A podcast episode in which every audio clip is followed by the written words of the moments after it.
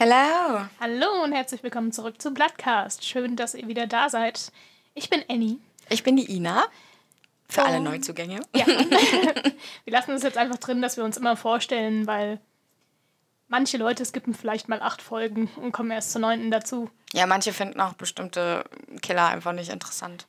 Oder kennen sie halt schon aus anderen Podcasts. Deswegen, Aber ich glaube, bei so True Crime Fans hören sie sich auch gerne, weißt du, die Serienkiller immer wieder an. ja, mache Also, ich zum ich- Beispiel auch. ich habe, glaube ich, 20 Folgen über einen gewissen Serienmörder schon gehört und ich mache trotzdem noch eine Folge hier irgendwann mal. Ähm, bevor wir jetzt starten, tatsächlich wollte ich mal kurz was loswerden. Aha. Äh, und zwar mal ein kurzes Dankeschön an unsere mega geile Community, an die unheilbar Schwachsinnigen. Wir kriegen immer wieder unglaublich tolle Nachrichten, Oh ja. die uns immer sehr rühren und ich immer erstmal nicht mal weiß, was ich, was ich zurückschreiben soll und die Annie auch nicht. Und dann sitzen wir immer erstmal da und denken uns so, oh mein Gott. Ihr seid einfach so unglaublich lieb und ich meine, wir kennen euch alle gar nicht und Nein. ihr hört uns so gerne zu und es gibt halt Leute, die finden uns und hören halt alle Folgen nacheinander durch, wo ich mir denke, so Alter, Sau cool. mega cool. Und dann gibt es dann diese tollen Nachrichten, dass es Spaß macht, uns zuzuhören. Das freut uns natürlich extrem, weil, ähm, wie ihr ja schon vielleicht gemerkt habt, äh, ist die Mühe natürlich groß, die wir uns machen, beziehungsweise die Annie im Moment, weil ich ja immer noch nur als Zuhörerin fungiere äh, zurzeit, aber das ändert sich ja auch bald wieder. Und ähm, ja, äh, Dankeschön an euch, an eure Loyalität, an äh, eure Anteilnahme. Keine Ahnung, kann ich das so sagen? Ja, You are the greatest and we love you. genug geschleimt, jetzt reden wir über Mord. Ja. Genug Liebe. Jetzt reden wir über Mord und Totschlag. Tod und Mordschlag habe ich doch mal gesagt. Stimmt, Tod und Mordschlag. Wir wollten auch den Podcast umbenennen, den Tod und Mordschlag. Tod und Mordschlag finde ich immer noch super. Also Leute, wenn ihr einen Namen für euren neuen Podcast braucht, Tod und Mordschlag. Ich gebe ihn gerne ab. ja, wir haben ja einen wunderschönen Namen. Genau, den wollen wir auch behalten. Und im Voraus, für Leute, die neu sind, wir haben eine Instagram-Seite, Bloodcast-Podcast heißt die. Da laden wir immer Bilder zu den Fällen hoch, über die wir reden. Folgt uns da gerne, wenn euch die Bilder interessieren. Ich glaube, ich mache mal so einen Werbejingle. Den immer drunter, wenn du dann unsere Insta-Seite dann ankündigst und dann machen wir so dü, dü, dü, dü, dü, dü, dü. Das klang gerade wie Löwenzahn, Ja, das Intro. du- mir ist gerade nichts Besseres eingefallen. Ja, okay. Genug vorher geplänkelt. Yep. Let's go. Ich weiß wie immer nichts. Also Leute, Das heißt hier wie immer, das machen wir erst seit zwei, drei Mal so, dass ich dir gar nichts verrate. das ist für mich immer. Okay. Gut. Ja, ich habe wieder nichts verraten ja. und ich bin sehr gespannt. Den heutigen Fall werde ich aus Gründen auf eine etwas andere Weise erzählen. Ihr werdet wahrscheinlich am Ende verstehen, warum. Uiuiui. So oder so, der Fall ist sehr besonders und anders als alle, die wir bisher hatten. Weshalb ich ihn besonders spannend finde. Ich bin auf eure Meinung, Meinung gespannt. Nicht nur auf eure, sondern auch auf deine. Hm, Ja. Ich bin auch gespannt, was für eine Meinung ich habe dann. Es ist der Morgen des 14. Dezember 1990 und wir befinden uns in Wolf Creek, einem südlichen Stadtteil von Dallas. Dort entdecken drei Schulkinder einen Gegenstand, den sie zuerst für eine Schaufensterpuppe halten. Nichts Ungewöhnliches in dieser Gegend. Das Wohnviertel grenzt an den viel befahrenen Lyndon B. Johnson Highway. Hier fällt schon öfter mal etwas von einem LKW, auch größere Dinge. Doch als die Jungen sich ihrem Fundstück nähern, folgt auf die Neugier der Schock. Es ist gar keine Puppe, sondern eine tote, nackte Frau. Was? Ja. Die Polizei wird gerufen und sperrt den Tatort sofort ab, in der Hoffnung, dort noch Spuren des Täter Täters zu finden. Relativ schnell wird jedoch klar, dass das Opfer an einer anderen Stelle ermordet wurde. Die Schusswunde, die am Hinterkopf der Toten gefunden wird, hat nämlich keine Blutlache hinterlassen. Leitender Ermittler in diesem Fall wird Detective John Westphalen, der seit 15 Jahren in der Mordkommission tätig ist. Das Erste, was dem erfahrenen Polizisten sofort ins Auge sticht, ist die Art und Weise, wie der Täter sich seinem Opfer entledigt hat. Der Kopf der Dunkelhaarigen liegt mit dem Gesicht nach oben auf dem Randstreifen, die Arme weit nach hinten gestreckt. Der Rest des Körpers ruht auf dem Asphalt und die Zehen der gespreizten Beine deuten Richtung Mittelstreifen. Die Leiche ist fast nackt, trägt lediglich ein blutverschmiertes Baumwolltop, welches der Täter ihr bis über die Brüste nach oben geschoben hat. Westphalen deutet die öffentliche Platzierung der Leiche als klare Botschaft des Täters an die Polizei und die Bewohner. Schaut her, scheint er ihnen damit mitzuteilen. Schaut her, was ich Tolles kann. Das ist mein Werk. Hervorragend. Gleichzeitig sprechen andere Indizien für einen Routinefall. Die Zähne des Opfers sind teilweise nur noch schwarze, abgefaulte Stummel und ihre Arme sind übersät mit vernarbten Einstichen. Die typischen Erkennungsmerkmale einer Drogensüchtigen also. Man tippt darauf, dass die Frau eine Prostituierte aus Oak Cliff war. Ein Ort, von dem bekannt ist, dass dort ein falsches Wort ausreicht, damit jemand stirbt. Die Todesursache war der Schuss in den Hinterkopf mit einer großkalibrigen Waffe aus allernächster Nähe. Sofort wird nach Zeugen gesucht, ohne Erfolg. Jemand will kurz vor Tagesanbruch das Zuschlagen einer Autotür und das darauffolgende Starten eines Motors gehört haben. Gesehen hat aber niemand etwas. Keine Zeugen, keine Indizien am Fundort der Leiche, keine Spur der fehlenden Kleidung des Opfers. Tja. Identifiziert werden kann die Tote ebenfalls nicht. Sie ist das 500. Opfer eines Gewaltverbrechens in diesem Jahr, das bei der Gerichtsmedizin von Dallas auf den Edelstahltischen landet. Boah. Die Stadt gilt als eine der gefährlichsten Städte in Amerika. Dr. Elizabeth Peacock führt die Autopsie durch und kann zumindest das Kaliber der Mordwaffe herausfinden. Punkt 44 Magnum. Eine extrem durchschlagkräftige Munition, wie man sie beispielsweise für Revolver nutzt. Nichts Besonderes also. Was jedoch auffällt, ist, dass der Patronenkopf mit Silber legiert ist. Diese Art von Patronen ist im Gegensatz zu einem Colt nicht sehr weit verbreitet und grenzt den Kreis der Verdächtigen zumindest schon mal ein wenig ein. Als die Gerichtsmedizinerin mit der Autopsie fortfährt, nimmt sie zuerst die Fingerabdrücke der Toten. Für die Personenbeschreibung benötigt die Polizei unter anderem die Augenfarbe. Also schiebt Peacock das rechte Augenlid zurück was sich durch die bereits eingetretene Totenstarre kaum noch bewegen lässt. Was sie dann sieht, trifft sie völlig unerwartet. Ihr starrt eine völlig leere Augenhöhle entgegen. Der Leiche fehlt der komplette Augapfel. Alter. Auch die linke Augenhöhle ist leer. Peacock zwingt sich, gleichmäßig und tief durchzuatmen. Sie stellt schnell fest, dass die Entfernung der Augäpfel kein plumper Gewaltakt gewesen sein kann. Der Mörder hat die Pupillen nicht einfach zerquetscht oder herausgerissen. Weder die Augenhöhle noch die Lider sind in irgendeiner Weise beschädigt. Um die Augen bewegen zu können, verfügt jeder Mensch über sechs Augenmuskeln. An allen Muskel- und Nervensträngen der Toten entdeckt Peacock saubere, fast mit chirurgischer Präzision durchgeführte Schnittkanten, wofür der Täter höchstwahrscheinlich ein Skalpell-ähnliches Messer verwendet hat.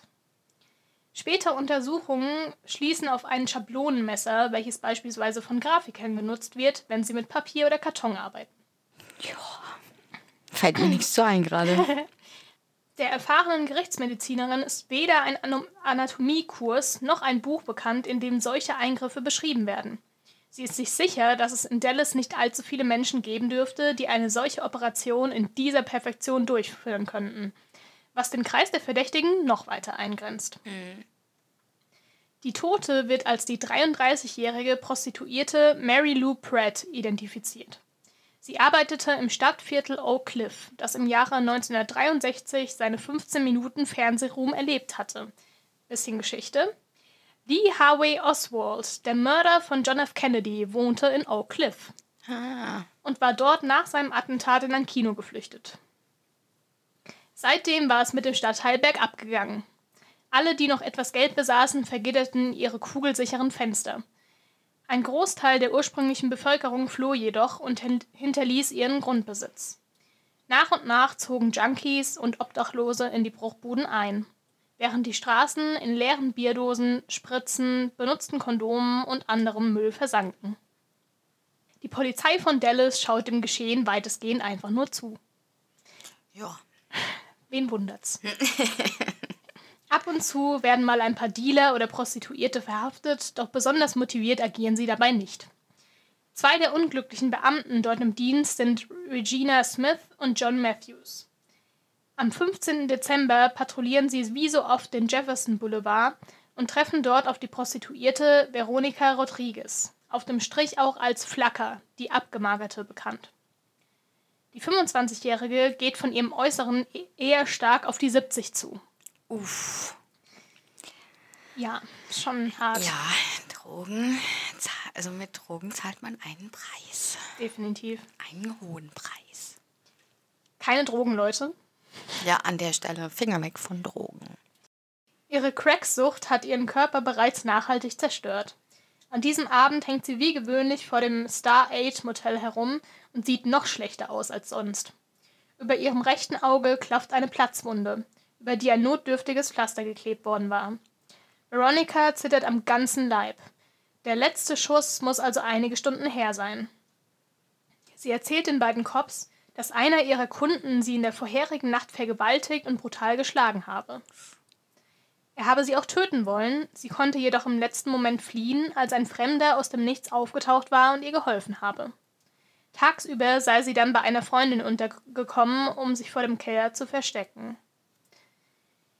Smith und Matthews haben nicht mehr viel als ein Achselzucken für die als notorische Lügnerin bekannte Prostituierte übrig. Wollte ich gerade sagen, war klar, dass sie das nicht glauben. Zwar haben sie von dem Mord an Mary Pratt am Vortag gehört, vermuten jedoch keinen Zusammenhang. Solche Geschichten wie die von Veronica hören sie fast jeden Tag.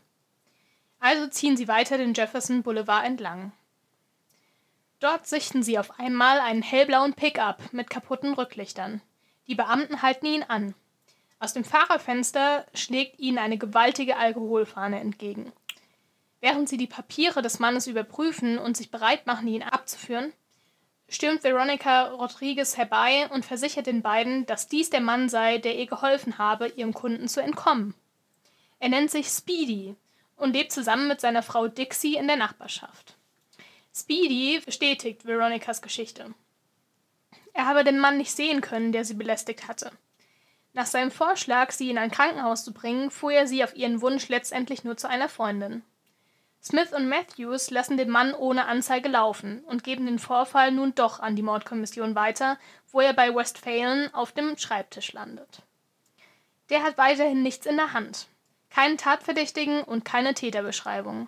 Stattdessen nur haufenweise Geschichten von namenlosen Irren, die den Prostituierten das Leben noch mehr zur Hölle machen.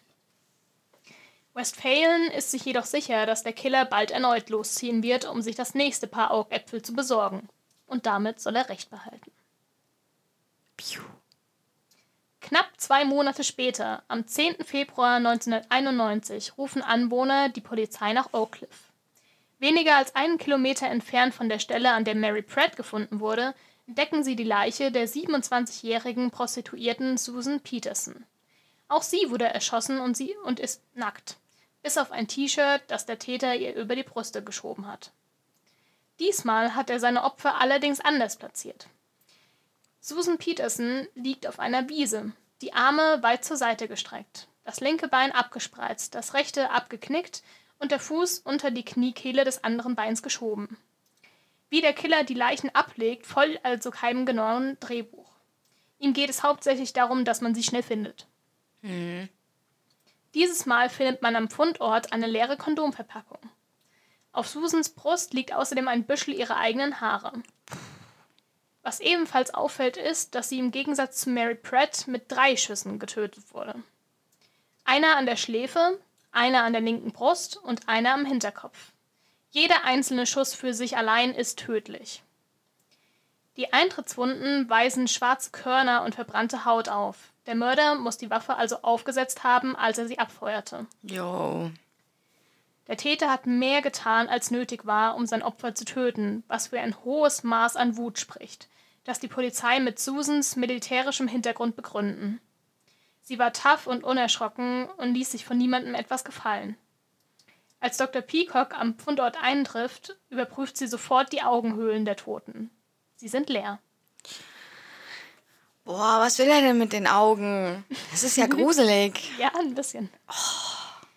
da Westphalen Angst vor einer Massenpanik in der Bevölkerung hat, beschließt er, den Fall vorerst vor den Medien geheim zu halten.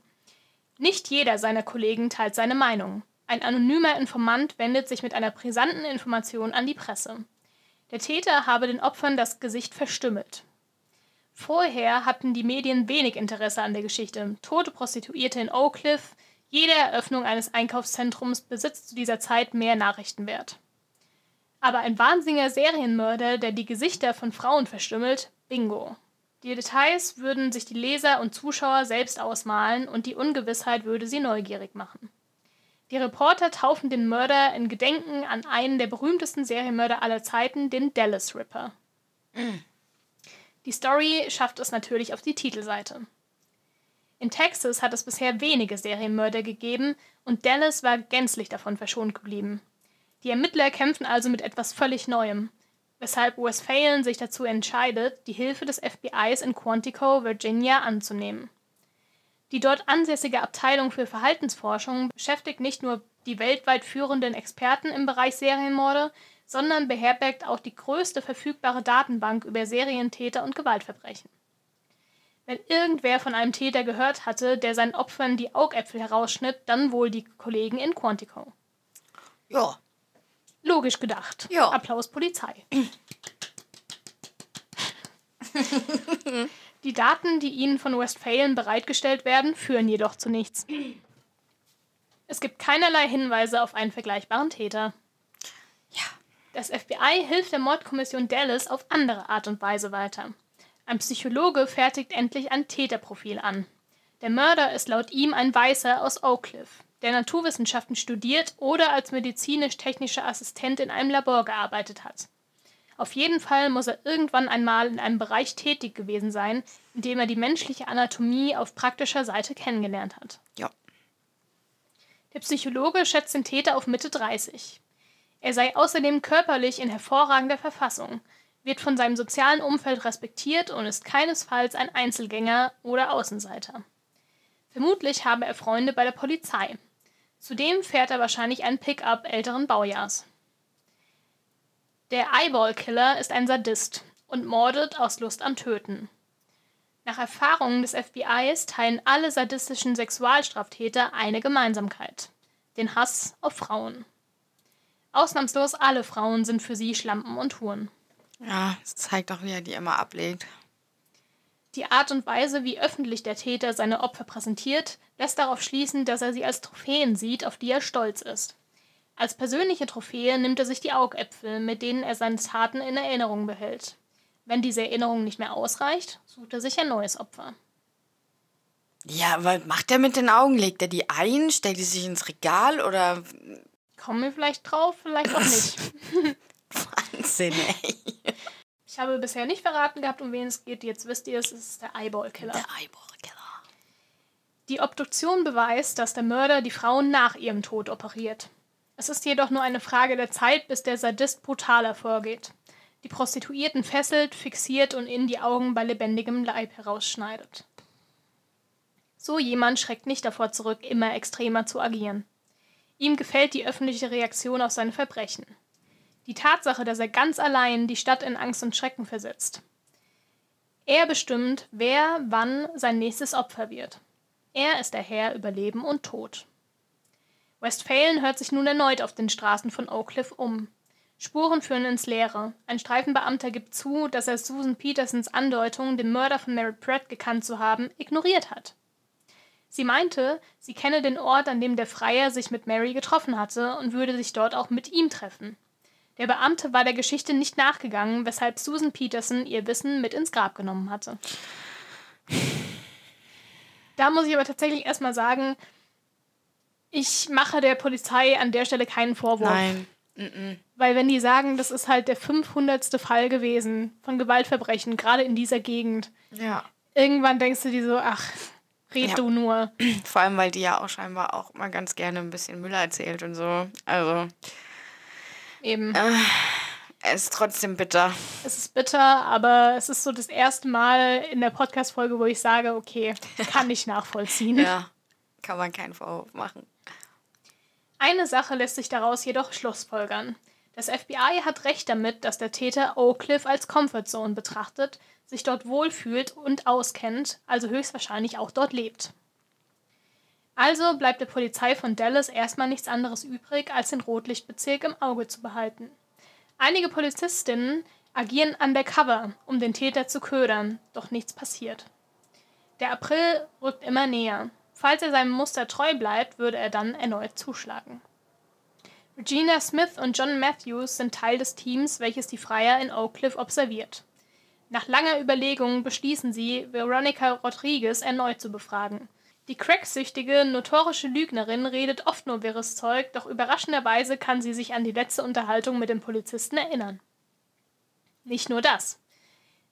Ganz plötzlich fallen ihr weitere Details aus jener Nacht ein, in der sie nicht nur vergewaltigt, sondern anscheinend auch Zeugin des Mordes an Mary Pratt wurde. Huh.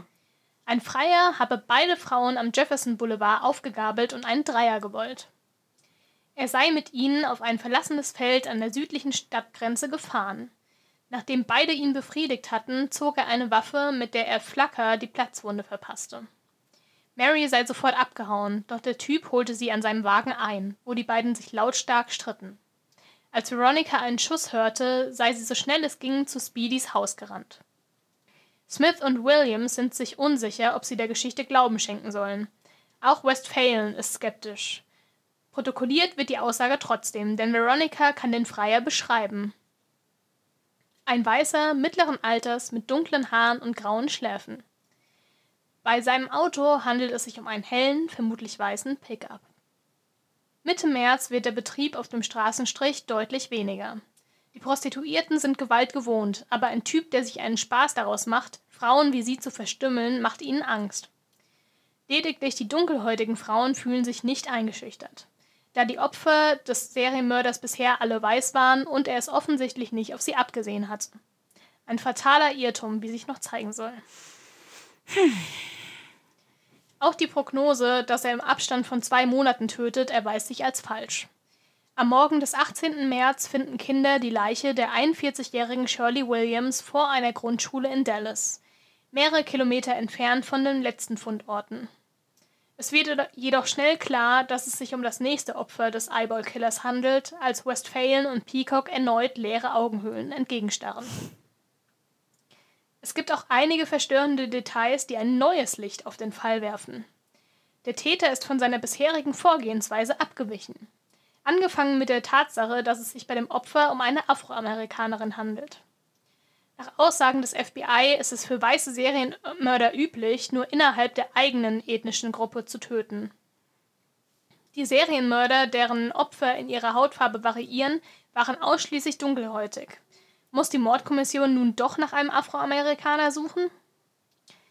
Als wäre das nicht genug, ist dieser Fall noch aus anderen Gründen kompliziert. Ihr erinnert euch noch an die chirurgische Art und Weise, auf die er die Augäpfel bisher entfernt hat? Mhm. Nun, diesmal hat er eher gesäbelt als geschnitten. Oh, Alter. Die Augenpartie von Shirley Williams sieht zerfetzt und zerhackt aus. Scheiße. Die Spitze des Schablonenmessers war dem Täter abgebrochen und steckt nun im Knochen des Jochbeins. Wie kann das passieren? Handelt es hier, sich hier um einen Nachahmer? Unwahrscheinlich, denn dann hätte jemand aus der Mordkommission selbst den Mord ausüben müssen.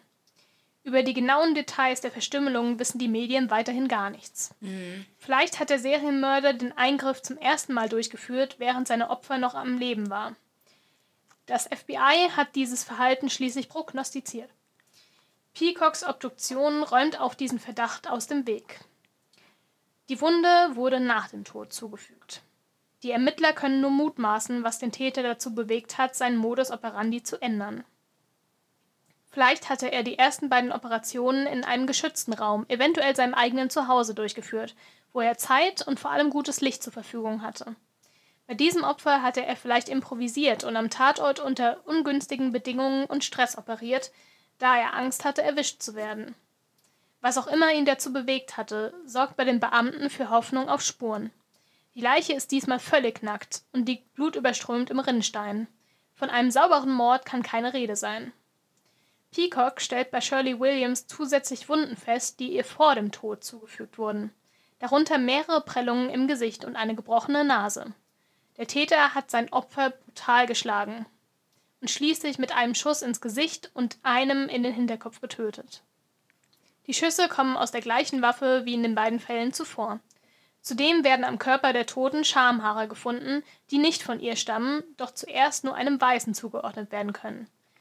Sollte es allerdings ein, endlich einen Verdächtigen geben, kann diese Spur ausschlaggebend sein. Ansonsten wird nichts weiter gefunden. Kein Sperma, keine Fingerabdrücke, bloß ein ungeöffnetes Kondom. Zuletzt war Shirley Williams nach einer Party gesehen worden. Sie habe an der Straße gestanden und einen gelben Regenmantel getragen, den vorher niemand an ihr gesehen hatte. Hm. Spannend. Ja, allerdings. Regina Smith hört sich weiterhin auf dem Strich um, überzeugt davon, dass der Mörder ein Stammfreier ist, der sich dort ständig rumtreibt und dem die Prostituierten vertrauen. Bei der 17-jährigen Brenda Wood landet sie schließlich einen Volltreffer. Das Mädchen erzählt ihr von einer unheimlichen Begegnung mit einem Kunden, die erst wenige Tage zurückliegt. Sie wollte ihn dazu überreden, in ein Stundenhotel zu gehen, was ihm zu teuer gewesen sei. Er wollte lieber mit dem Auto ein wenig aus der Stadt hinausfahren. Daraufhin habe Brenda sich geweigert, was den Mann wütend gemacht und ihn dazu gebracht habe, sie anzugreifen und zu würgen. Ich hasse euch Huren. Ich werde euch alle umbringen, habe er gebrüllt. Okay. Brenda griff nach dem Pfefferspray in ihrer Handtasche, nutzte es und schaffte es somit, dem Griff des Freiers zu entkommen und aus dem fahrenden Wagen zu springen. Sie kann der Polizistin eine gute Beschreibung ihres Angreifers liefern. Ein weißer, mittleren Alters, sehr muskulös und stark gebräunt. Dunkle Haare mit auffällig grauen Schläfen. Kommt uns bekannt vor. Ja. Er sei unrasiert gewesen. Brenda hatte das Gefühl, er wolle sich einen Schnauzbart wachsen lassen. Das Auto, in dem er vorgefahren war, sei ein weißer Pickup gewesen. Die Beschreibung passt auf die, die Veronica Rodriguez gegeben hatte. Sie erneut zu befragen, macht für Regina Smith keinen Sinn. Stattdessen versucht sie ihr Glück ein weiteres Mal bei Speedy. Axton Schindler, wie er mit bürgerlichem Namen heißt, reagiert freundlich und wiederholt seine Aussage. Er habe keinen Mann gesehen und Veronica habe keinen Namen erwähnt. Dann sagt er etwas Seltsames. Vielleicht kenne ich den Typen, der da draußen Jagd auf Prostituierte macht. Was? Regina hakt natürlich sofort nach, doch Schindler behauptet plötzlich, sie habe ihn falsch verstanden und er habe nur scherzen wollen. Über sowas macht man keine Witze. Alter, was ist mit dir? Willst du Geld abgreifen? Was, was ist? Keine Ahnung. Aufmerksamkeit. Hör mal auf mit so einer Scheiße. Misstrauisch überprüft Smith, sobald sie wieder auf dem Polizeirevier ist, Speedys Vorstrafenregister. Eine der vielen Vorstrafen ist die schwere Körperverletzung an einem Kind. Auch wenn Speedy nicht auf die Täterbeschreibung passt, gibt sie die Akte an ihren Kollegen Matthews weiter. Der steht wortlos auf und reicht seiner Kollegin einen, eine Notiz von seinem Schreibtisch. Dann deutet er auf die von Schindler angegebene Adresse. 1035 Eldorado Avenue. Nachdem die Zeitungen am Morgen die Geschichte über den dritten Mord des Dallas Ripper gebracht hatten, hatte bei der Polizei pausenlos das Telefon geklingelt. Bei Matthews selbst hatte sich eine Zeugin gemeldet, die einen Hinweis auf eine verdächtige Person loswerden wollte. Sie erzählte Matthews von einem ehemaligen Liebhaber. Er sei ein normaler Kunde in dem Bekleidungsgeschäft gewesen, in dem sie arbeitete. Nach einiger Zeit war er öfters vorbeigekommen, um ihr kleine Geschenke zu überreichen. Obwohl er ihren Kollegen unheimlich vorgekommen war, sei sie mit ihm ausgegangen. An einem Punkt verschaffte er ihr sogar eine Wohnung in einem der Häuser, die ihm gehörten, und nannte es ihr gemeinsames Liebesnest. Nach und nach erfuhr sie beunruhigende Dinge über ihn. Er sei verheiratet gewesen, habe jedoch nie vorgehabt, seine Frau zu verlassen. Er habe sich außerdem als Betrüger und Dieb betätigt. Seine Fantasien im Bett seien immer extremer geworden. Er sei besessen von Messern gewesen und habe diese sogar irgendwann mit ins Bett genommen. Wow. Eines Tages hielt die Frau es nicht mehr bei ihm aus. Sie floh in die Wohnung einer Bekannten. Auch jetzt, Jahre später, habe sie weiterhin Angst, er könne sie finden und sich dafür reichen, dass sie einfach abgehauen war. Doch die beste Information hob sie sich bis zum Schluss auf. Sie war sich hundertprozentig sicher, dass ihr ehemaliger Geliebter Mary Pratt gekannt hatte. Oh. Der Name des Mannes sei Charles Albright und laut der Zeugin wohnte er in der 1035 Eldorado Avenue. Dort, wo Speedy ebenfalls gemeldet ist. Ja. Die Polizei findet heraus, dass das Haus weiterhin Fred und Charles Albright gehört. Fred war der Vater von Charles und bereits verstorben. Charles selbst ist 57 Jahre alt und mehrfach vorbestraft. In seiner Akte finden sie ein neueres Bild von ihm, welches genau auf die Beschreibung von Brenda und Victoria passt. Abgesehen vom Alter passt auch das Täterprofil des FBI auf ihn. Charles Albright ist geschieden, hat ein Kind aus dieser Ehe und lebt nun mit seiner zweiten Frau in Oak Cliff, direkt um die Ecke vom Jefferson Boulevard. Außerdem besitzt er mehrere Häuser. Eines davon befindet sich in unmittelbarer Nähe zu den Fundorten von Mary Pratt und Susan Peterson. Hm. Verdächtig. Verdächtig. Sehr verdächtig. Smith und Peterson informieren John Westphalen über die neuen Erkenntnisse. Endlich gibt es die erste wirkliche Spur in dem Fall. Brenda wird aufs Revier bestellt und ihr werden Bilder von verschiedenen Männern gezeigt. Ohne zu zögern deutet sie auf das Foto von Charles Albright. Sie ist sich sicher, dass er der Mann ist, der sie in der Nacht gewürgt hat. Auch Veronica identifiziert ihn als den Mann, der Mary Pratt tötete. Damit ist es sicher. Charles Albright ist der Eyeball-Killer. Nur vier Tage nach dem Mord an Shirley Williams hat die Polizei einen Haftbefehl in den Händen. Die Aussagen der Zeuginnen reichen aus, um ihn für eine Weile in Untersuchungshaft festzuhalten und währenddessen sein Haus und sein Fahrzeug zu untersuchen. Sie brauchen weitere Beweise. Denn eins ist Westphalen klar: Die Aussage einer cracksüchtigen Prostituierten wird vor Gericht nicht ausreichen. Ja. Smith und Matthews machen sich währenddessen auf die Suche nach weiteren Zeugen. Viele Prostituierte erkennen Charles Albright von dem Bild wieder. Er sei ein regelmäßiger Freier und in Oak Cliff bekannt. Hm. Eine Zeugin sagt aus, ihn einmal gemeinsam mit Susan Peterson bedient zu haben. Er habe beide Frauen gefesselt und dann eine halbe Stunde mit einem Stromkabel auf sie eingeprügelt. Boah, Alter. Dabei habe er sie angebrüllt. Schrei, Schlampe, Schrei. Am frühen Morgen des 22. März 1991 rücken die Beamten des mobilen Einsatzkommandos aus. Ihr Ziel 1035 Eldorado Avenue. In der Auffahrt des Hauses parkt ein weißer Pickup und am Telefon meldet sich eine Männerstimme. Daraufhin schlagen die Beamten eine Fensterscheibe ein und werfen Blendgranaten ins Innere des Hauses. Ein weiterer Teil des Teams bricht die Haustür mit Hilfe eines Ramboks auf. Innerhalb von zehn Sekunden ist das gesamte Haus gesichert. Charles Albright liegt noch im Bett, gemeinsam mit seiner Frau Dixie. Das Einzige, was der Hauptverdächtige zu all dem zu sagen hat, ist, warum haben sie nicht einfach geklopft? Und das finde ich so gut. Das finde ich so gut. Wie geil steht das ganze Haus voll mit Polizei und dann sagst du, Dude, sie hätte doch einfach klopfen können. Ich finde es voll geil. Das habe ich echt gefeiert, als ich das gelesen habe. Jo, der hat ja die Ruhe weg, der Typ. Ja. Nice. Dixie reagiert allerdings weniger cool mit einem Heulkrampf. Like, voll stell dir nachvollziehen. vor, du liegst im Bett mit deinem Mann und auf einmal Blendgranaten, Polizei überall, Tür wird aufgerammt. Und alles, was dein Mann dazu sagt, ist, boah, hättet auch klopfen können. Ich habe auch eine Klingel. Well, Wer bezahlt mir jetzt mein Fenster? ja. Gut. Sie versteht die Welt nicht mehr. Als die Beamten nach Speedy fragen, sind die beiden sichtlich verwirrt. Es stellt sich heraus, dass Speedy gelogen hatte, was seine angebliche Beziehung mit Dixie und seine Anschrift betrifft. Er ist ein Mieter von Charles Albright, lebt allerdings in einem anderen Haus. Ah, In Albrights Haus stoßen die Beamten auf mehrere interessante Gegenstände, darunter die gleichen Kondome, die an den Fundorten lagen, Handschuhe, ein Seil und Augenmasken. In seinem Bücherregal finden sie einige Bücher über Serienmörder und Nazis. In einem Schrank im Keller entdecken sie eine große Sammlung von Schablonenmessern, die Charles nach eigener Aussage angeblich zum Basteln braucht. was bastelt er denn? Geburtstagskarten?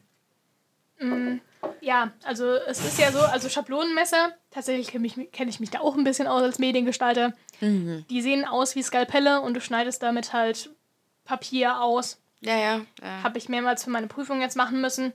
Super nervig, weil wenn du abrutscht, dann alles von vorne. Die Dinger sind sauscharf. ja. Und ja, also man kann die dafür benutzen und ja, ist jetzt keine kreative Ausrede, aber logisch. Ja. Aber warum man eine Riesensammlung davon braucht, ist halt auch die Frage. Er verneint die Frage, ob er im Haus Schusswaffen aufbewahre. Eine Stunde später findet man aber hinter der Ummantelung des Kamins eine ansehnliche Waffensammlung. Ja, dumm halt, ne? Ja, darunter auch einen Colt der Marke Smith Wesson vom Kaliber .44. Ha! Was sie jedoch nicht finden, sind Blut, Fingerabdrücke oder Haare der Opfer. Indizien, die den Verdächtigen direkt mit den Morden in Verbindung bringen, fehlen also. Sein Auto und alle weiteren Häuser in seinem Besitz werden durchsucht, doch nirgends findet sich eine Spur, auch nicht von den Augäpfeln. Auf der Wache wird zunächst Dixie befragt. Westphalen probiert es sofort auf die harte Tour und sagt ihr, dass ihr Mann drei Prostituierte auf dem Gewissen habe. Die Frau reagiert entsetzt. Nein, ihr Ehemann sei ein harmloser, friedfertiger Mensch, der niemandem etwas zuleide tun könnte. Sie gibt ihm außerdem ein Alibi und sagt, dass Charles jede Nacht in den vergangenen Jahren mit ihr verbracht hat. Er habe lediglich in den frühen Morgenstunden regelmäßig das Haus verlassen, um Zeitungen auszutragen, lag jedoch jedes Mal, wenn morgens ihr Wecker klingelte, wieder neben ihr im Bett. Von seinen Vorstrafen weiß sie nichts, und sie kann sich aufgrund ihrer bereits hinter sich gelassenen Wechseljahre seine Sammlung an Kondomen nicht erklären. Er geht nur Zeitung austragen. Ja. Ja. Er geht nur Zeitung austragen. Charles Albright selbst streitet die Mall ab. Er behauptet, keines der Opfer gekannt und ebenfalls noch nie eine Prostituierte aufgesucht zu haben. Für die Beamten wird er immer verdächtiger, da er bereits zum zweiten Mal nachweislich lügt. Sie haben jedoch weiterhin nichts in der Hand. Smith und Matthews laufen weiterhin in Oak Cliff hin und her und befragen weiterhin mögliche Zeugen. Tina Conley liefert ihnen dann ein weiteres entscheidendes Puzzleteil für den Fall. An dem Abend von Shirley Williams Tod habe sie gemeinsam mit ihr im Regen auf dem Jefferson Boulevard gestanden und auf Freier gewartet. Irgendwann hatte sie die Schnauze voll von dem strömenden Regen und sei nach Hause gegangen. Vorher habe sie Shirley, die aus Geldnot noch bleiben wollte, ihren Regenmantel geliehen. Daher kommt also der Mantel, ah. in dem sie vorher nie gesehen wurde. Ja. Tina kennt ebenfalls den Ort, den Shirley oft mit ihren Freiern aufsuchte. Eine Wiese, die durch ein paar Bäume vor den Blicken des, der Vorbeifahrenden geschützt war. Smith und Matthews machen sich auf den Weg dorthin und finden eine alte blaue Decke, Kondome und Tinas Regenmantel, der deutlich erkennbare Blutflecken aufweist. Ui. Zur gleichen Zeit findet man immer mehr Hinweise, die gegen die Schuld von Albright sprechen. Zuerst ist er sein Alter. Serienmörder, die erst mit Ende 50 ihre Passion für das Töten entwickeln, sind etwas völlig Neues für das FBI. Mhm. Kein einziger Psychologe ist in der Lage zu erklären, warum der Verdächtige nicht vorher bereits gemordet hat. Mhm. Polizisten und Psychologen gehen außerdem davon aus, dass Serienmörder in der Regel Einzelgänger sind, die von ihrem Umfeld als Verlierer wahrgenommen werden.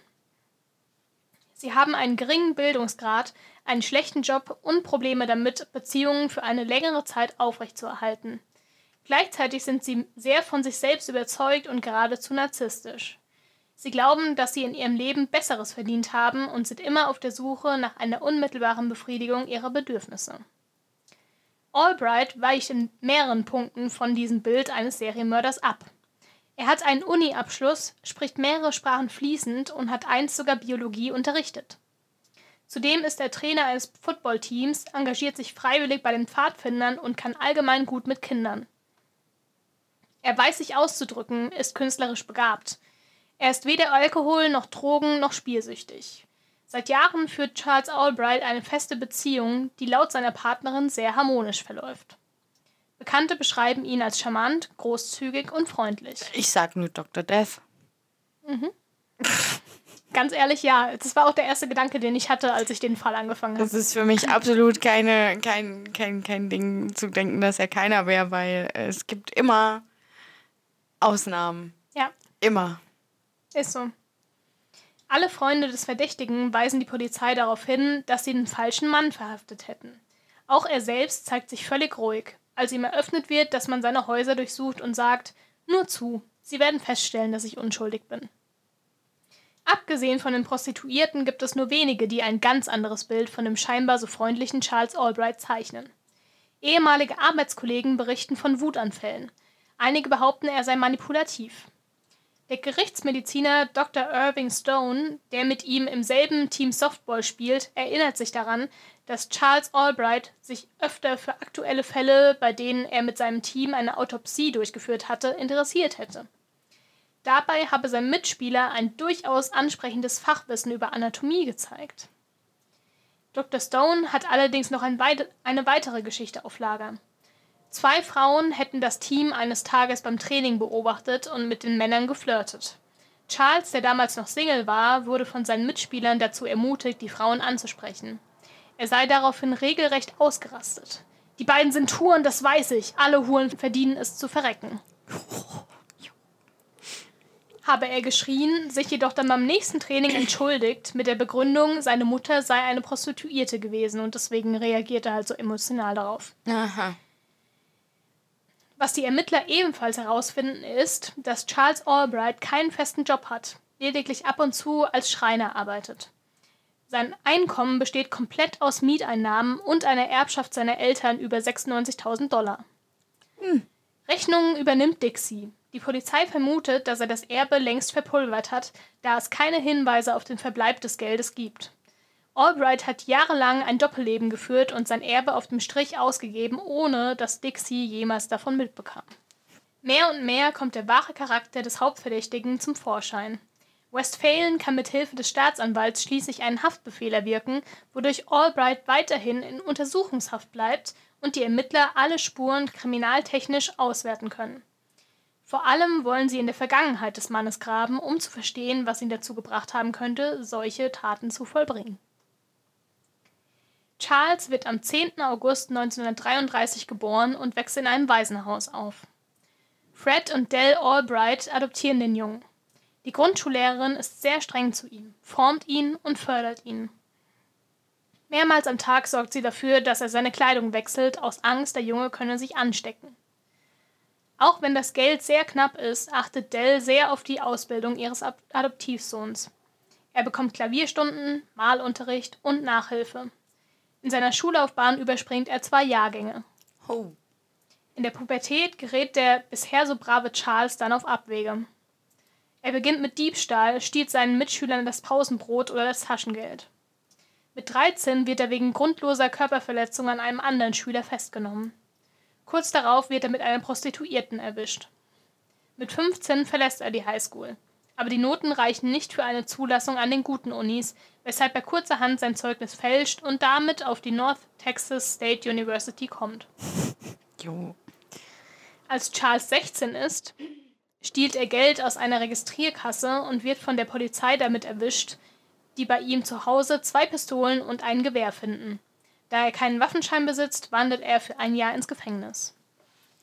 Nach seiner Entlassung scheint er seine Lektion gelernt zu haben. Er macht in Arkansas eine Ausbildung zum Lehrer und lernt mehrere Fremdsprachen. Auf dem Campus ist er in mehreren Vereinen aktiv und unter seinen Kommilitonen beliebt. Manchen fällt jedoch auf, dass Charles gerne prahlt und bei seinen Geschichten oftmals übertreibt. Das Lügen wird zu seiner zweiten Natur. In Fächern, die ihm liegen, erbringt er hervorragende Leistungen. In den anderen fälscht er wieder seine Zensuren, klaut die Aufgaben für Klausuren. Dann gibt es einen Vorfall in seiner Uni-Zeit, der die Polizei aufhorchen lässt. Er hat mit Augen zu tun. Albrights bester Freund hatte sich nach der Trennung seiner Freundin aller Fotos entledigt und schnell eine neue Frau an seiner Seite.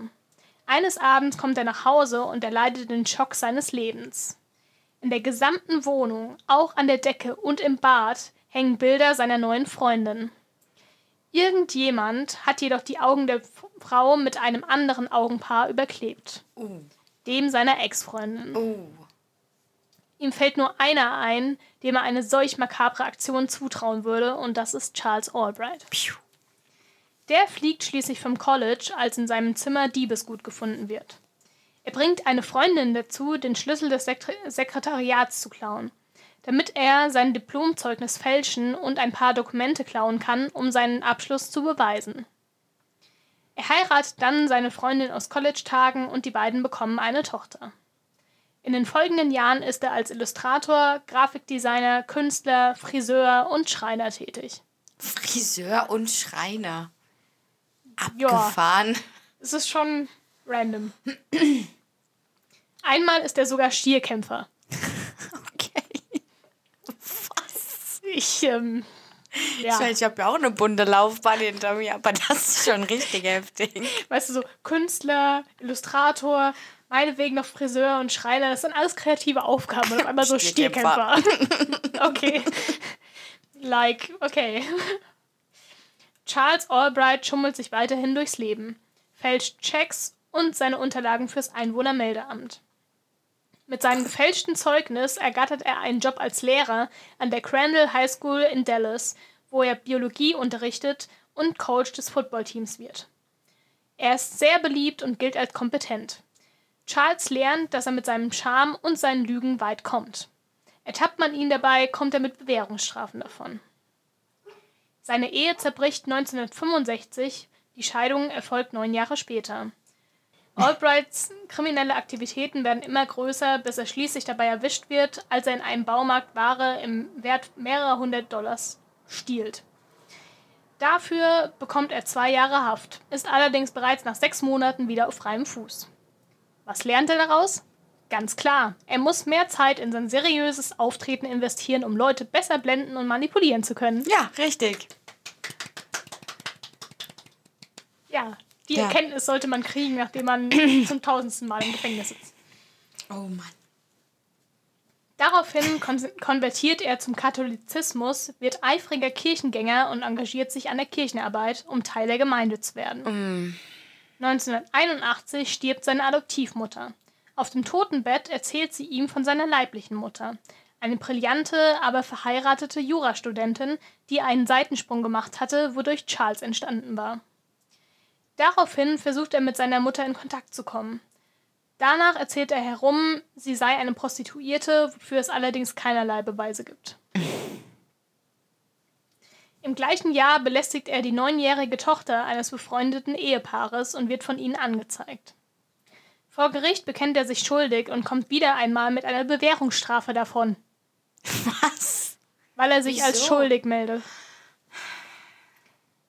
Allerdings gilt er ab jetzt als vorbestrafter Sexualstraftäter. In dieser Zeit sucht er häufig Prostituierte auf, welche er vermutlich mit seiner Erbschaft finanziert hat. Immerhin haben sie es diesmal gemerkt, also gelernt, das zu melden. Ja. Sein Adoptivvater verstirbt kurz nach seiner Mutter. 1985 lernt Charles in Arkansas Dixie kennen. Die beiden ziehen schnell zusammen in eine Wohnung nach Dallas. Er drängt sie geschickt immer mehr in die Versorgerrolle. Obwohl Dixie als Lehrerin nicht viel verdient, bringt er sie dazu, jegliche Kosten zu übernehmen. Charles tischt ihr immer wieder neue Lügen auf, warum er keinen festen Job findet, außer den als Zeitungsausträger, und sie gibt sich mit seinen Ausreden zufrieden. Juh.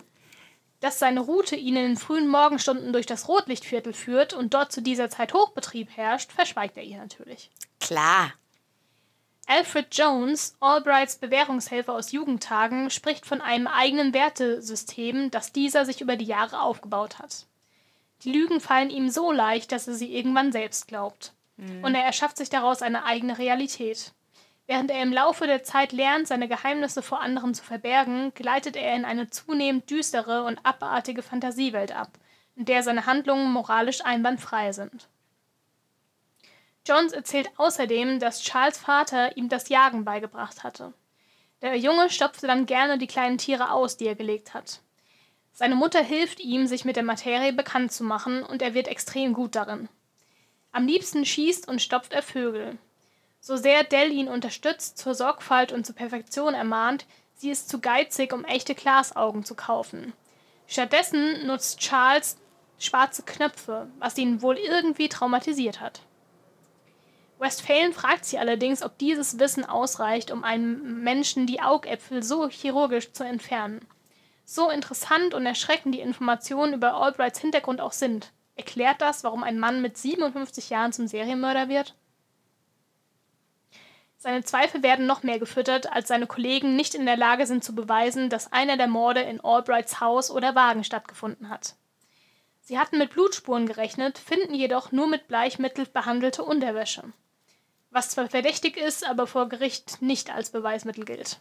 Die ballistischen Untersuchungen helfen ihnen ebenfalls nicht weiter. Albrights Colt war definitiv nicht die Mordwaffe.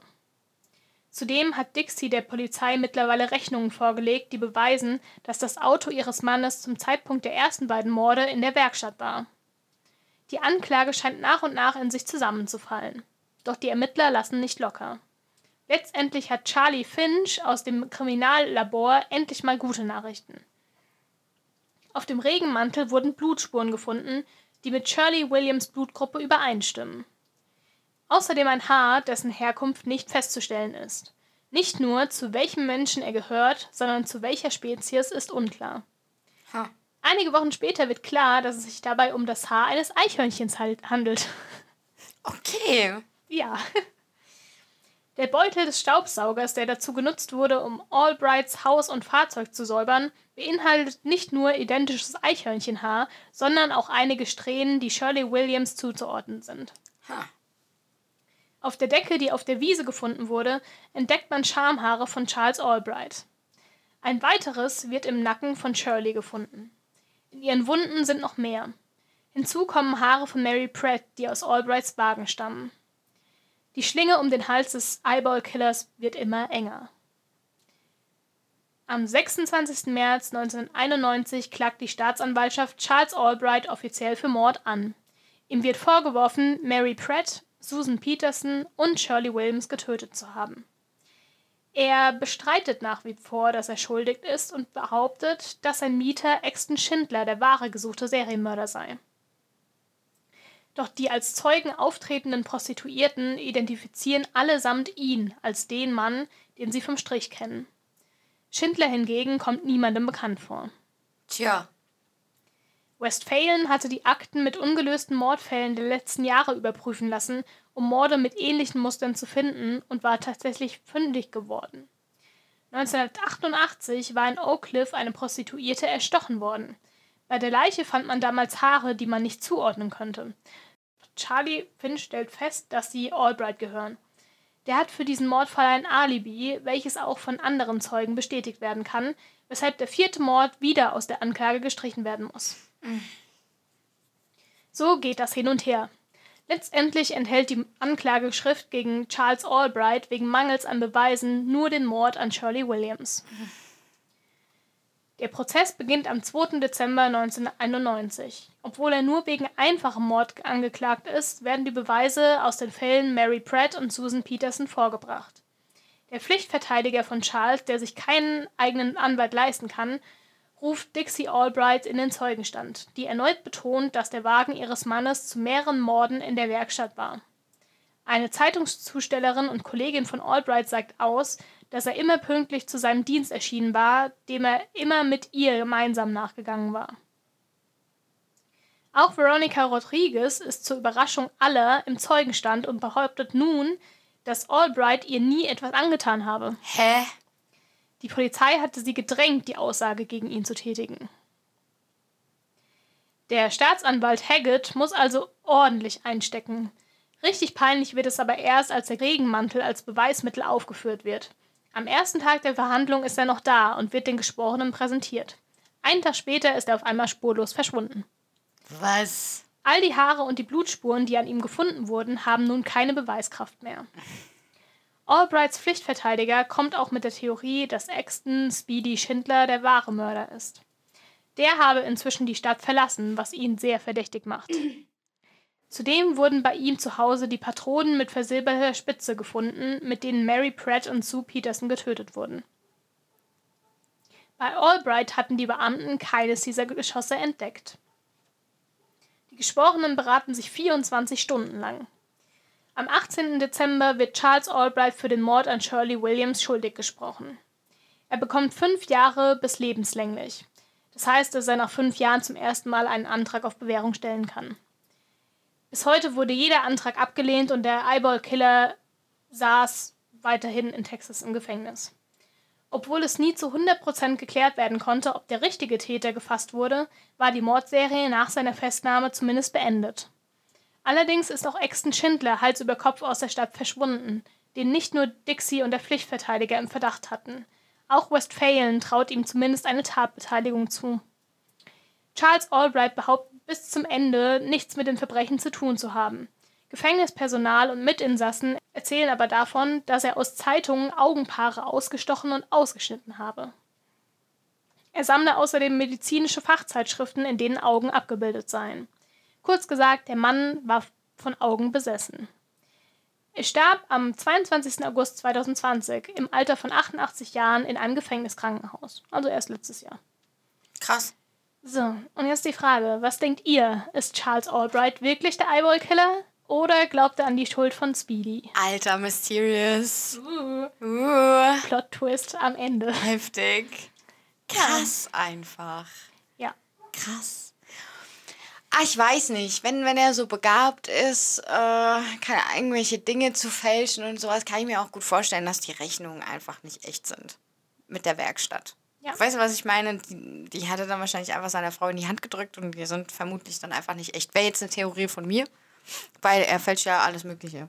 Und, äh, pff, ja, könnte mir, also eine Rechnung fälschen, Ja, ich glaube, also nachdem er halt sein Diplom so erfolgreich gefälscht hat, dass er sogar als Lehrer angenommen wurde, Ja. denke ich mal, eine Rechnung ist nicht so schwer zu fälschen. also Glaub ich ich will auch. niemanden auf Ideen bringen, macht sowas nicht.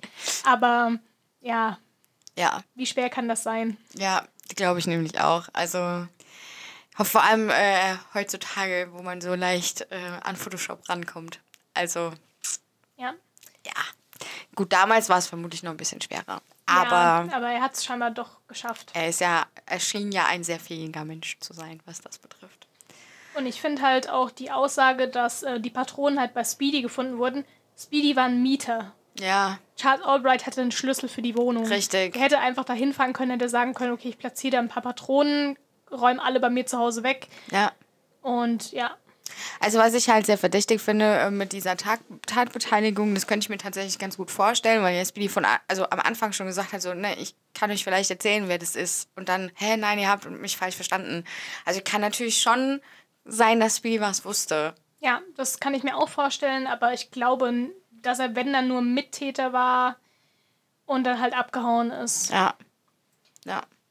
Ja, Also ich, ich für mein für mein Dafürhalten würde ich ihn tatsächlich auch für schuldig befinden, weil das mit den Ich auch. Augen,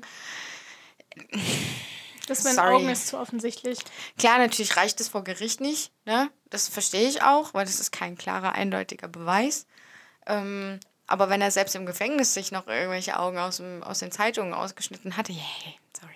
Aber diese Besessenheit von diesen Augen, ja, Ja, die wirklich nur dadurch begründet wurde, dass er halt Tiere ausgestopft hat und seine Mutter ihm keine Glasaugen kaufen wollte. Also es gibt halt tatsächlich wirklich keine Begründung, warum er das gemacht hat, außer das.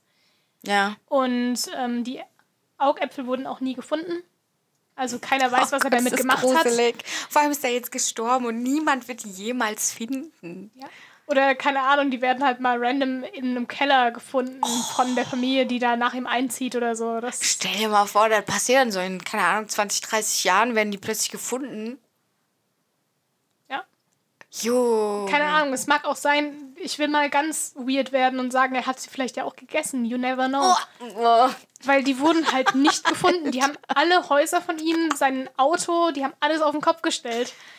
Ja, mein erster Gedanke war halt so dieses, ähm, deswegen habe ich es ja auch zu dir gesagt, ich musste halt da spontan an diesen Governor von The Walking Dead denken, weißt du, der ja die Zombieköpfe aufbewahrt Ja. und, und sich da in die Einmachgläser reinstellt Ja. und so, ne? Und äh, da habe ich halt direkt so dran gedacht und ich meine, so wie er halt auch einfach seine Opfer platziert hat und auch immer mit diesem hochgeschobenen T-Shirt, um ganz klar auch zu sagen, du bist Schmutz, du bist Abfall und ähm, jeder soll dich sehen können. Ähm, und vor allem ich will gesehen werden, deswegen platziere ich sie halt auch einfach so schön offensichtlich, dass die auch jeder gleich finden kann. Ähm, für mich ist das halt einfach so ein Akt mit, äh, ich will gesehen werden. Ja. Ja. Und was ich auch halt äh, interessant finde, ist halt, seine Mutter hat ihn weggegeben, weil er Ja. im Seitensprung war. Ja. Seine Adoptivmutter hat ihn total gedrillt, so in dieses Bild perfektes Kind. Ja. Seine kompletten Erfahrungen mit Frauen die ersten Jahre sind halt so. Und wenn er vor seinen Kollegen rumschreit, dass alle Frauen Huren sind und er die am liebsten irgendwie abmetzeln möchte, Ja, Entschuldigung, aber ja. es ist halt zu offensichtlich so. Ich finde es halt krass irgendwie, dass es bei ihm so ausgeartet ist, obwohl ja nachweislich jetzt ihm nichts Gewaltmäßiges passiert ist. Ne? Ja. Also es schien, also seine Mutter klar ist streng gewesen, aber sie scheint ja nicht so eine abartige Frau gewesen zu sein, wie zum Beispiel bei Ed Kemper oder so. Mhm. Ja, also man weiß zumindest nichts davon, dass es irgendwie Gewalt in seiner Kindheit sonst wie gab. Also seine Ja. Vorgeschichte ist auch wirklich ist sehr kurz. Man weiß nicht viel, außer das, was ich euch erzählt habe. Ähm, also es kann sein, dass es da noch irgendwas gab und auch mehr Gründe für das Ding mit den Augen, weil ich finde es halt schon so, okay, mein Gott, Mutter war zu geizig für die Augen, er hat Knöpfe benutzt. Finde ich irgendwie Ja. als Begründung ein bisschen Ja, wenig. also diese, diese, ja, Faszination Augen ist schon sehr gruselig. Ein bisschen. Ähm, vor allem du, entschuldigt bitte, ähm, vor allem du, du, du weißt ja auch nicht, was der, was der sich da jetzt selber wieder zusammengelogen hat, ja. was seine Vergangenheit betrifft. Wer weiß, vielleicht kommt es auch daher, dass er so viel lügt, weil seine Vergangenheit einfach ganz furchtbar gewesen sein könnte Ja. Und er sich die jetzt einfach irgendwie zumindest halb schön geredet hat. Ja, das kann alles sein. Wie gesagt, der Typ ist tot, wird, wird man nie Werden erfahren. wir nie wissen. Ja. Und er hat bis zum Ende behauptet, er wäre unschuldig und dass Speedy der eigentliche Mörder ist. Von Speedy hat man übrigens auch nie wieder was gehört. Also keiner ist der weiß, denn wo der ist. Was ist Niemand da weiß los? es. Kann auch sein, dass der längst tot ist. You never know. Ist ja fast wie bei X-Factor. Sie glauben, die Geschichte ist wahr. Ja. Etwas ähnliches ist denn. Also ich muss tatsächlich sagen, ich bin kein Fan von Cold Cases und Ja. unaufgelösten Fällen. ja. Aber der Fall ist eigentlich für mich geklärt und aufgelöst, auch wenn nie wirklich 100% sa- gesagt werden konnte, dass er es war. Ja. Also diese komplette Gerichtsverhandlung war auch wirklich so ein On-Off-Ding. Mhm. Also es wurden Beweise geliefert, dann kamen Leute, haben ihnen ein Alibi gegeben und es ging hin und her und hin und her und hin und her. Ja. Und die sind halt noch während der Gerichtsverhandlung mehrmals noch irgendwo hingegangen, haben nach Zeugen gesucht und sonst wie, damit noch irgendwer belegen kann, dass dieser Typ einfach ein kranker Bastard ist, der Ja. irgendwie ins Gefängnis gehört. Ah, Ich finde es ganz furchtbar, weil wenn man ja überlegt, dass dieser äh, weiter zurückliegende Mord noch äh, vor der äh, ersten Prostituierten, ähm, da ja auch Schamhaare von ihm gefunden wurden und plötzlich kommen irgendwie fünf Leute und sagen, ja, ja, nee, aber der war mit uns. Ähm, äh, scheiße, ich meine, wie kommt denn da sonst das Schamhaar hin? Willst du mich Ja, verarschen? also ihm, es wird tatsächlich dem äh, Mediziner vorgeworfen, dass die Haare nicht genug Beweis sind und die auch platziert hätten werden können und so. Und äh, er stellt sich auch am Ende hin und sagt, ja, kein hundertprozentiger Beweis, aber. Und er wiederholt halt, also der wird tatsächlich, er gilt nicht als Serienmörder in dem Sinne, weil Ja. er halt nur einen Mord bekommen hat, so letztendlich. Aber es wird halt immer wieder darauf hingewiesen, ey, da sind noch ein paar andere, die genau gleich ermordet wurden. Ja. Und ähm, das Gute daran ist, also man muss ihm diese zwei Morde nicht beweisen. Man kann halt nur darauf hindeuten, so, yo, da gab es noch ein paar mehr. Und das Ja. hat tatsächlich gereicht, dass die Richter sagen, so, yo, der muss das sein. Also zumindest ist der Typ einfach saugefährlich. Und Ja. ja, Immerhin das. ja. Immerhin das. Also ich habe den Fall bewusst aus der Sicht der Polizei erzählt, damit wir halt so diesen Werdegang von er wird gefasst so mitkriegen. Ich fand's mega spannend so. Ja, Ja. ich war da auch echt, also das Buch, was ich dazu gelesen habe, ist mega gut. Ich verlinke es euch unten. Ist auch auf Deutsch tatsächlich. Und es ist ein Buch, was ich jedem von euch empfehle. Da sind noch mal ein paar mehr Details drin. Ich habe aber versucht, so wenig wie möglich rauszukürzen. Das ist auch nicht so lang. Ähm, deswegen lest es gerne. Und ich finde, das ist so mit Abstand bisher der spannendste Fall, den ich recherchiert habe. Weil es war halt die ganze Zeit so dieses, oh, war es wirklich? Und da ist noch ein anderer Ja. Typ, der so komische Andeutungen macht. Und, Ja. oh mein Gott. Und bis zum Ende weiß man halt nicht, war es wirklich. Ja. Man kann sich so seinen eigenen Reim drauf machen. Und deswegen bitte ich euch alle, jeder, der sich da irgendwie Gedanken drüber macht und vielleicht auch die Leute, die wirklich sagen, so, ja, Speedy ist schon irgendwie verdächtig, meldet euch bei Ja. uns. Gerne mit Begründung, warum ihr das denkt. Ja, Also da seid ihr jetzt gefragt, ihr unheilbar Schwachsinnigen. genau. und ja, aber an sich sind wir durch mit dem Fall. Ja, richtig, richtig geiler Fall. Ja, also Abgefahren wirklich. geil. Und ich habe davon vorher auch nie was gehört. Ich habe auch keine Folge vorher gehört von ihm. Nee, auch nicht. Ich habe den Fall, ich weiß gar nicht mehr, wie ich den gefunden habe. Ich glaube, ich habe wirklich auf der Seite, wo ich letztes Mal John Wayne Gacy recherchiert habe, ähm, die übrigens mega gut ist, die Seite, habe ich einen Artikel über Charles Albright gefunden. Ja. Und der Autor von diesem Artikel hat gesagt, okay, er hat auch ein Buch dazu geschrieben, wo es nochmal detaillierter ist. Und das Buch habe ich mir gekauft. Geil. Also es ist alles so über Ecken entstanden und ja. Sau spannender Fall auf jeden Fall. Sau spannender Fall. Es steht übrigens weiterhin das Angebot, Leute, wenn ihr einen Fall habt, über den ihr schon immer was hören wolltet. Ja, genau. Oder auch einen Fall, den ihr schon 20 Mal gehört habt, aber ihr wollt unbedingt, dass wir den auch machen. Ja, Äh, meldet euch bitte. ja, auf jeden Fall. Also kann man immer wieder gerne nur sagen, ihr dürft unseren Podcast gerne mitgestalten. Genau. Ihr seid da gefragt. Genau, dadurch, dass wir so viel positives Feedback kriegen, wir wollen euch zurückgeben, dass ihr die Fälle hört, die ihr hören wollt. Genau. Und deswegen, ja, danke nochmal für euren Support. Ja, Danke für die vielen Neuen, die dabei sind. Es sind halt jetzt wirklich über die letzten vier Wochen schon wieder so viele neue dazugekommen. abgefahren. Das ist der Abgefahren. absolute Hammer. Richtig krass. Wir schicken uns immer gegenseitig so Screenshots hin und her so, oh mein Gott, hast du schon gesehen? Ja, ist halt wirklich so. Also wir haben eine App, wo wir nachvollziehen können, wie viele Leute unsere Sachen klicken. Ja, Und es ging halt die letzten Wochen so extrem schnell nach oben. Wir saßen halt teilweise da und haben uns gedacht, so Alter. was ist hier los? Ja, wirklich. Deswegen haben wir auch irgendwann zwischendrin immer gepostet, so vielen Dank, äh, vielen Dank für 4000 Klicks, weil wir einfach so, what? Und das war jetzt vor zwei Wochen, wir sind jetzt bei 4200. ja, genau. Also ihr seid krass. Ihr seid einfach verrückt, aber ihr seid unheilbar schwachsinnig und wir lieben euch. Ja, genau Und das brauchen wir auch. Wir brauchen Definitiv. euch. We need you. Ja. Deswegen danke für euer Feedback, danke für die ganze Liebe, danke fürs Zuhören.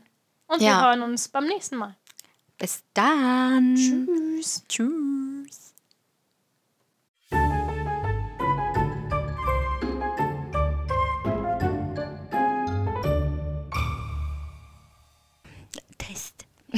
Hallo. Hello. Herzlich willkommen zurück bei Bloodcast. Bloodcast. Hallo. Bloodcast. Der Kopfer.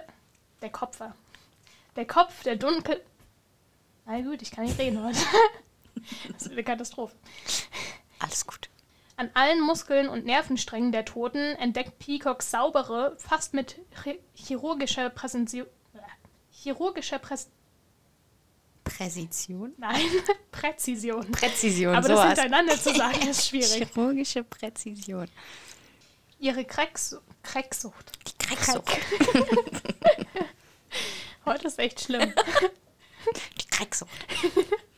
Können echt ein Blooper-Ding hinten dranhängen. Wirklich, als wäre die machen Folge wir auch. lang genug. Yep. Stattdessen nur haufenweise Geschichten von namenlosen Irren, die den. Pro Stattdessen nur haufenweise Geschichten von einem namenlosen Irren, die den. Nein, Moment. Was habe ich da geschrieben? Wenn man seinen eigenen Text nicht mehr lesen kann. Die Krecksü Krecksüchtige. Ich denke, Kreck ist oder so. Hä? Die Krecksüchtige. Hast ein bisschen Kreck. Kennst du das, wenn du Wörter automatisch Englisch aussprichst? Ich habe irgendwie heute so dieses Ding, dass ich alle englischen Wörter deutsch aussprechen muss. Ja. Richtig ja. schlimm. Okay. Brenda griff nach dem Griff. Jetzt auf einmal. Die Brenda Griff. Die Nach dem Brenda Crack. Griff. ah, schön. Brenda griff nach dem Crack. ah, geil. Die Brenda Griff nach dem Crack.